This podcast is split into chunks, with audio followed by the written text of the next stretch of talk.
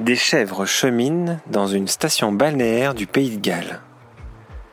Des pumas se pavanent à Santiago, au Chili. Des manchots manœuvrent dans les rues du Cap, en Afrique du Sud.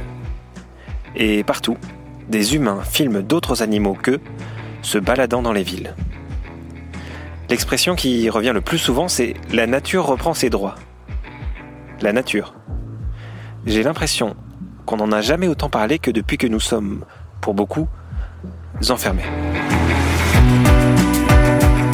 Il y a celles et ceux qui rêvent de paysages, désormais inaccessibles. Il y a celles et ceux qui se promettent de protéger la nature quand ce sera à nouveau possible. Et il y a celles et ceux qui décrivent une vengeance de la nature, fâchés d'avoir été malmenés. Mais euh, en fait, la nature, ce n'est rien d'autre qu'un concept. Un concept flou, très occidental d'ailleurs, pour désigner l'ensemble des milliards d'individus vivants autres que nous, les endroits où ils vivent et tous leurs liens et relations. Parmi ces vivants, il y a les oiseaux, les pandas ou les éléphants. Il y a aussi les plantes qu'on arrache parce qu'elles ont poussé sans invitation. Les araignées qu'on écrase dans notre salon parce qu'une légende tenace nous fait craindre une piqûre. Et les gros insectes volants qu'on tue après avoir dit hmm, c'est pas un frelon asiatique? Et il y a les pangolins, les virus et les chauves-souris. Les humains, les autres animaux et le confinement, ce sera le sujet de ce nouvel épisode de Bon Plan.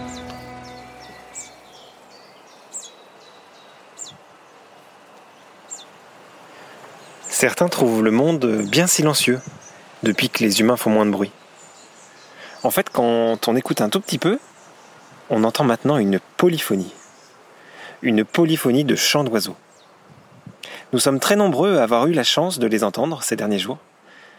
Et je sais pas vous, mais moi j'ai trouvé ça assez émouvant et inspirant. Dans son dernier livre, Habiter en oiseau, la philosophe belge Vinciane Després racontait justement une expérience similaire. L'émotion née de l'écoute par hasard du chant d'un merle par sa fenêtre. De là, elle livrait des réflexions passionnantes sur leur façon de voir et d'habiter le monde. J'ai eu la chance de pouvoir poursuivre la discussion avec elle par téléphone. Alors, ben, je ne sais pas si ça fait quoi mes travaux, ça, les prolonge en tout cas, et ça les prolonge d'autant mieux qu'on entend beaucoup mieux les oiseaux pour le moment, enfin, que dès le début du confinement, on a pu voir la différence. Alors cette différence, euh, j'en ai entendu parler évidemment par nombre de personnes qui ont soit posté des choses sur, euh, sur les réseaux sociaux, soit qui m'ont écrit directement. Et c'était intéressant de voir euh, toutes les raisons qui pouvaient expliquer que ça pouvait être prolongé pour moi et que ça pouvait être une découverte relativement inédite pour d'autres. Euh, la première raison, évidemment, pour, euh, pour les, personnes qui m'écrivaient, c'est qu'elles le disaient elles-mêmes, elles avaient enfin le temps d'écouter les oiseaux. Puis la, deuxième raison, c'est que d'une certaine manière, le silence favorisait l'écoute, puisque les bruits sont tellement noyés, parasités dans ce que j'appellerais cette anthropocacophonie euh, évidemment, on n'entendait plus grand-chose. Euh, la troisième raison, c'est que les gens se trouvaient souvent à leur fenêtre, hein, là où on écoute les oiseaux, c'est soit dans le jardin, soit à la fenêtre. Et je crois que le, confinement a favorisé, si vous voulez, la création de certaines formes d'interface intérieure-extérieure qui rendaient le monde extérieur sensible d'une autre manière.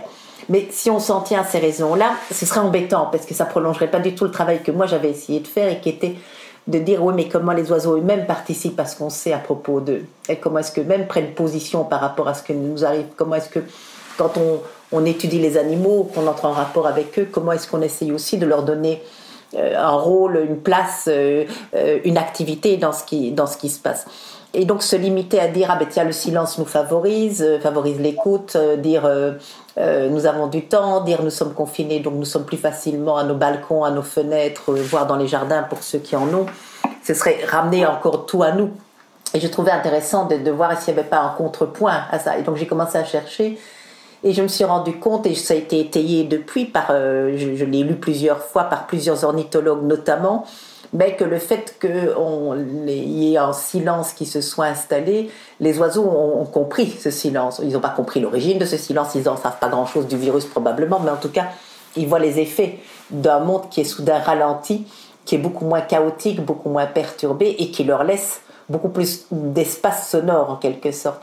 Et ça, ça commence à devenir intéressant, c'est que les oiseaux auraient pris en compte ce qui est en train d'arriver et auraient utilisé euh, cela. Et donc de là, moi, à dire et je l'ai lu chez un ornithologue également, euh, que les oiseaux, d'une certaine manière, euh, ont un temps de parole pour le moment qui est nettement favorable à ce qu'ils sont en train de faire, c'est-à-dire qu'ils sont en train, pour beaucoup d'entre eux, d'installer leur territoire, de, de vaquer aux occupations euh, de la préconjugalité ou de la conjugalité, et que à ce moment-là, eh bien, ils avaient, ils avaient modifié en réponse à ce qui, à ce qui est autour d'eux ils auraient modifié leur manière de chanter et ils le feraient sans doute peut-être avec plus d'enthousiasme, de dynamisme, de conviction que ce qu'ils ne le faisaient auparavant. Et alors ça permet de rééquilibrer cette idée selon laquelle on les entend mieux parce que le confinement nous permet de les entendre mieux. Oui, on les entend mieux parce que le confinement nous permet d'entendre mieux les oiseaux qui chantent de manière sans doute plus remarquable, plus importante et plus intense qu'auparavant. Ouais, c'est un but de se poser la question euh, de leur point de vue aussi. Euh, il me semble que c'est important parce que s'il y a quelque chose que le, ben, que le conflit, que la crise pourrait, pourrait nous, nous, nous obliger à apprendre, euh, c'est que euh, nous ne sommes pas seuls au monde. Déjà, si un petit virus, comme on dit certains, arrive à paralyser une économie mondiale, ça prouvait bien qu'on n'était pas seul au monde et qu'on l'apprend ben, sur le mode un peu dramatique et violent. Euh, mais, il, était peut-être temps, en effet. Ben, alors, beaucoup de gens savaient qu'on n'était pas seul au monde. Il y a des gens qui observent les oiseaux de la campagne, qui vivent avec des animaux, etc mais il me semble qu'on avait plutôt tendance à l'oublier, notamment dans les, zones euh, urbanisées et dans les vies euh, absolument folles que la plupart d'entre nous menons. Alors, redécouvrir ben, qu'il y a d'autres êtres et que d'autres êtres peuvent nous mettre en joie, peuvent nous faire penser, peuvent nous faire rêver, ou simplement créer de la beauté là où on ne s'y attendait peut-être pas, c'est-à-dire dans une situation critique. Moi, je trouve que c'est extrêmement intéressant. Et puis prendre leur point de vue sur le monde, c'est commencer à composer politiquement peut-être aussi le monde. C'est-à-dire, euh, je vais dire, euh, nous avons quand même des systèmes de composition politique exclusivement humains et encore pas tous les humains. Donc c'est déjà, euh, déjà mal parti comme, comme forme démocratique de vivre ensemble. Et je trouve que c'est intéressant, ben, d'une certaine manière, que ce que la crise met en évidence à, plusieurs niveaux, c'est que ben, d'abord qu'il y a d'autres humains que ceux qui sont toujours à l'avant-scène euh, pour parler, pour prendre les décisions, pour tirer les privilèges, mais que quantité d'humains aujourd'hui, et d'humains, euh, ben, je parle des soignants, je parle des gens qui travaillent dans les grands magasins, etc., euh, disent ben, nous sommes là aussi et sans nous, il n'y a plus rien qui marcherait. nous composons votre monde et nous sommes extrêmes, nous sommes des, nous sommes des points cruciaux, des sites cruciaux de composition d'un monde social et politique mais qu'on puisse aussi élargir ça en pensant que oui, mais euh, il n'y a peut-être pas qu'une affaire d'humain et, peut-être que les, animaux aussi, on souhaiterait qu'ils puissent être pris en compte dans la composition du monde commun.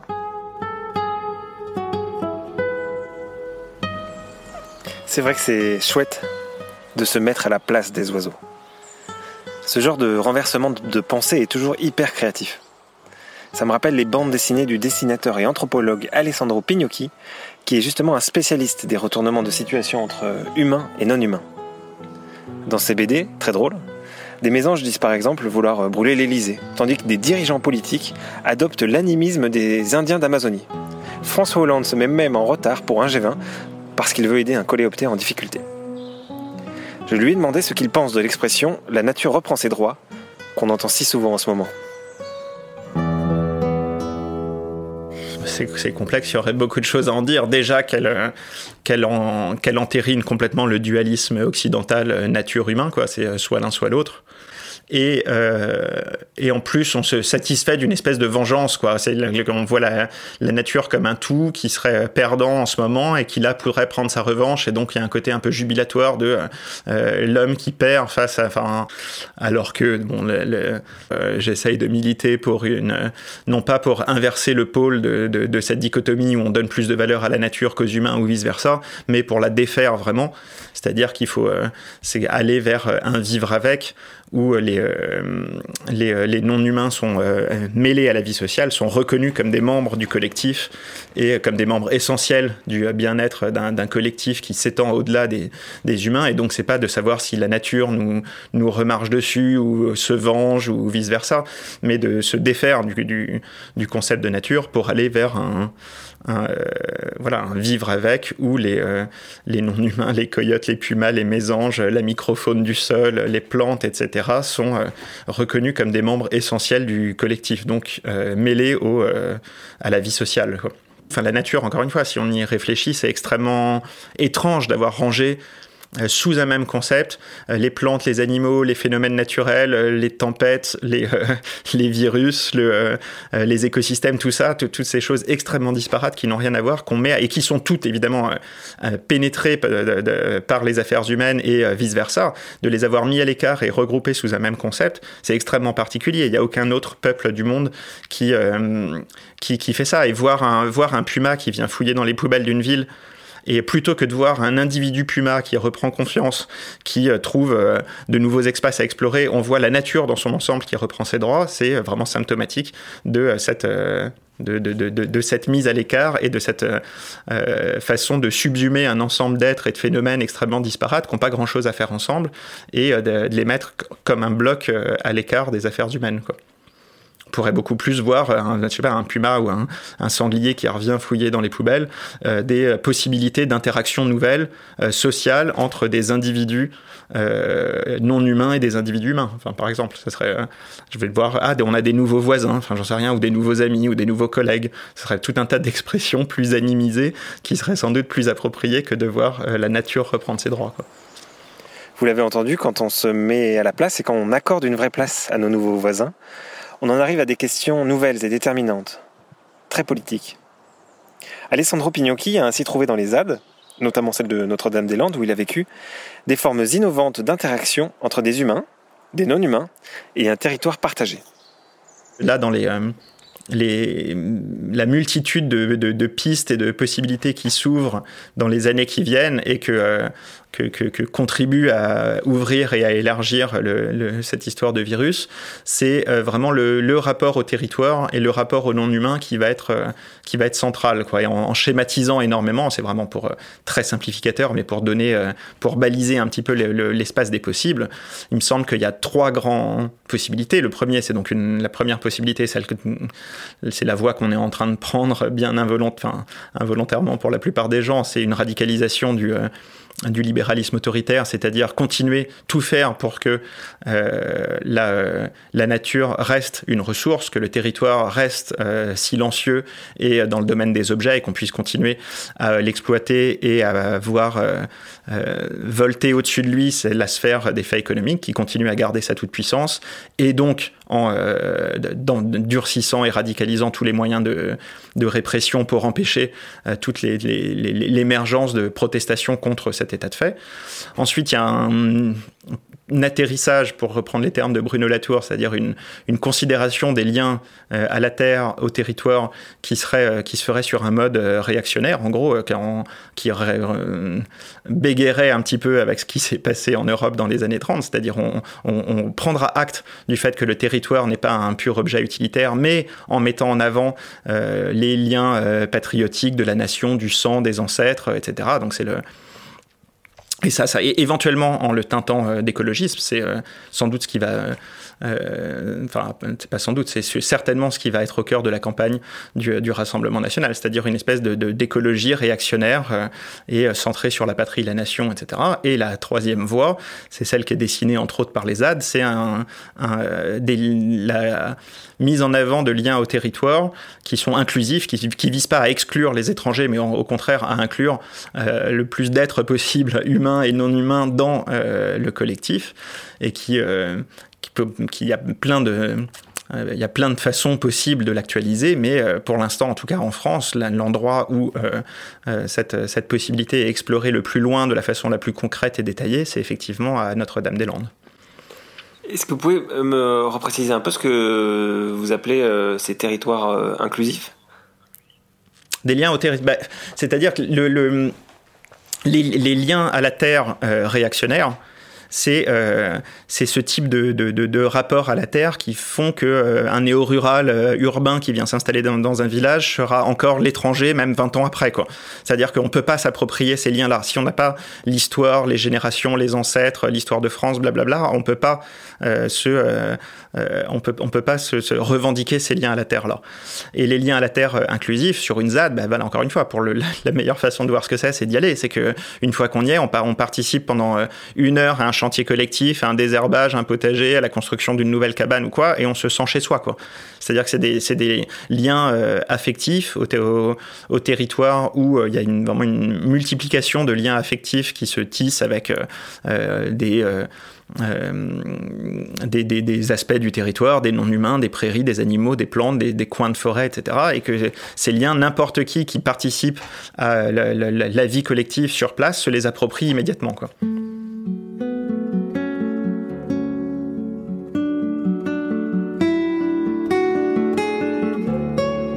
La question qui va se poser, c'est comment on ne va pas recommencer comme avant?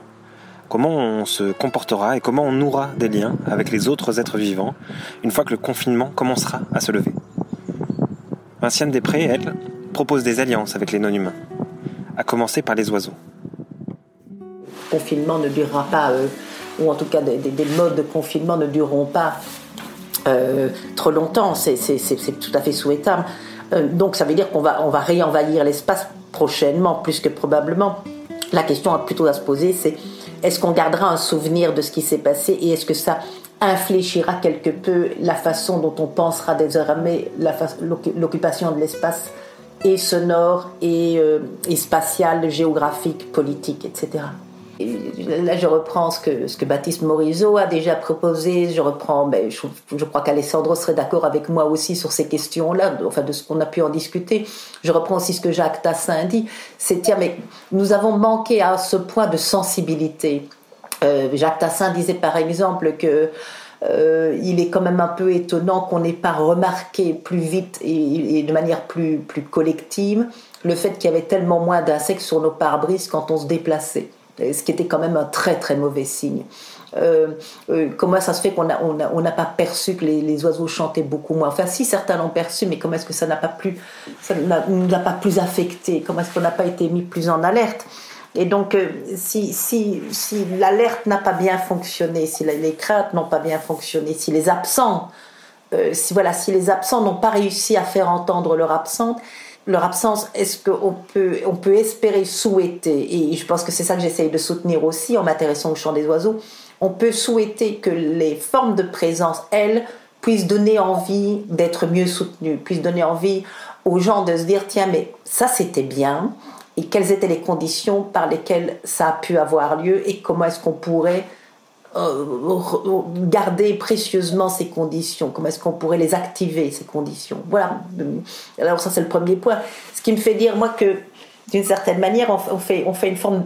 Il y a des alliances à créer avec les oiseaux pour le moment. Et ce que j'appelle des alliances à créer avec les oiseaux, mais c'est de se dire que si les oiseaux arrivent à nous toucher autant, si, si nous sommes si contents de les voir, si nous sommes si contents de les entendre, si ça devient si précieux pour nous, d'être dans un monde avec des oiseaux qui chantent et qui chantent aussi bien, aussi fort, aussi, aussi mélodieusement, ben, peut-être qu'en effet c'est une bonne alliance à créer, c'est de se dire bon ben, euh, ben voilà, nous voudrons vivre dans un monde où il y a des oiseaux dorénavant. Et ça c'est une alliance. Alors les oiseaux ils sont pas totalement partie prenante, on leur a pas demandé leur avis pour créer une alliance avec eux, mais on peut être un peu malhonnête dans les alliances et faire des alliances euh, qui seront honnêtes malgré tout, puisque les oiseaux en seront nettement bénéficiaires si on arrive à tenir cette alliance avec eux. Alors on commence par quoi? Par écouter et accorder de l'attention aux autres animaux. On va d'ailleurs commencer par écouter les oiseaux, en demandant des conseils à Alessandro Pignocchi et Vincent Després. Bah en, y, prêtant attention. Après, il y a plein de, y moyens d'identifier les, euh, chants d'oiseaux. Bah, par exemple, de trouver des, sans doute dans le voisinage, il y a des gens qui s'y connaissent un peu plus, qui peuvent vous initier. Et, euh, et un exercice que propose Vinciane Després dans euh, Habiter en oiseau et que et je me suis aperçu que moi je le faisais pas du tout parce que pour le coup je suis ornithologue passionné depuis que je suis petit mais euh, dans un premier temps d'une façon très occidentalisée encore une fois et en, en, vraiment en identifiant simplement les espèces et en voyant des espèces avant de voir des individus. Et là le l'expérience du confinement, pour ceux qui ont un jardin, c'est l'occasion de voir des individus oiseaux. Alors d'apprendre à identifier les espèces, mais bon, ça, ça va en tout cas à la vue euh, relativement vite. Et ensuite de voir que euh, euh, chaque individu mésange charbonnière, chaque individu mésange bleu, surtout chaque individu rouge-gorge, ont des, des, tempéraments, des façons de faire, des territoires, des petits rituels quotidiens différents. Quoi. Et parce qu'évidemment, dans, dans l'idée de socialiser les non-humains, on a des relations euh, sociales avec des individus, pas avec des espèces. Donc il faut euh, inverser l'ordre de priorité et apprendre à voir des individus avant de voir euh, une, espèce naturelle, pour le coup.